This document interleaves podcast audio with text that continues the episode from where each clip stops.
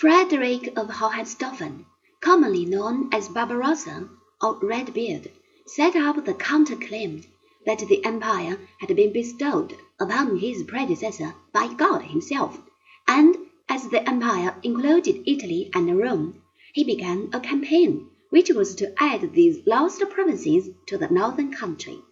Barbarossa was accidentally drowned in Asia Minor during the Second Crusade, but his son Frederick II, a brilliant young man, who in his youth had been exposed to the civilization of the Mohammedans of Sicily, continued the war. The popes accused him of heresy. It is true that Frederick seems to have felt a deep and serious contempt for the rough Christian world of the North for the boorish German knights and the intriguing Italian priests. But he held his tongue, went on a crusade, and took Jerusalem from the infidel, and was duly crowned as king of the holy city. Even this act did not placate the popes. They deposed Frederick and gave his Italian possessions to Charles of Anjou, the brother of that King Louis of France who became famous as St. Louis. This led to more warfare. Conrad V, the son of Conrad IV, and the last of the Hohenstaufens, tried to regain the kingdom, and was defeated and decapitated at Naples.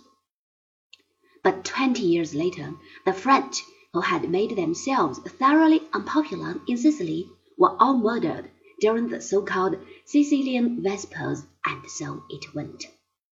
The quarrel between the popes and the emperors was never settled, but after a while the two enemies learned to leave each other alone. In the year 1278, Rudolf of Habsburg was elected emperor. He did not take the trouble to go to Rome to be crowned. The popes did not object, and in turn they kept away from Germany. This meant peace, but two entire centuries which might have been used for the purpose of internal organization, had been wasted in useless warfare. It is an ill wind, however, that bloweth no good to someone. The little cities of Italy, by a process of careful balancing, had managed to increase their power and their independence at the expense of both emperors and popes.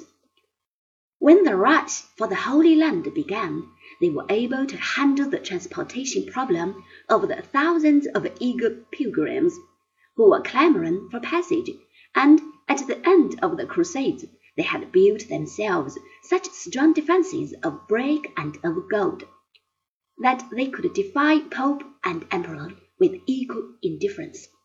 Church and state fought each other, and a third party, the medieval city, ran away with spoils.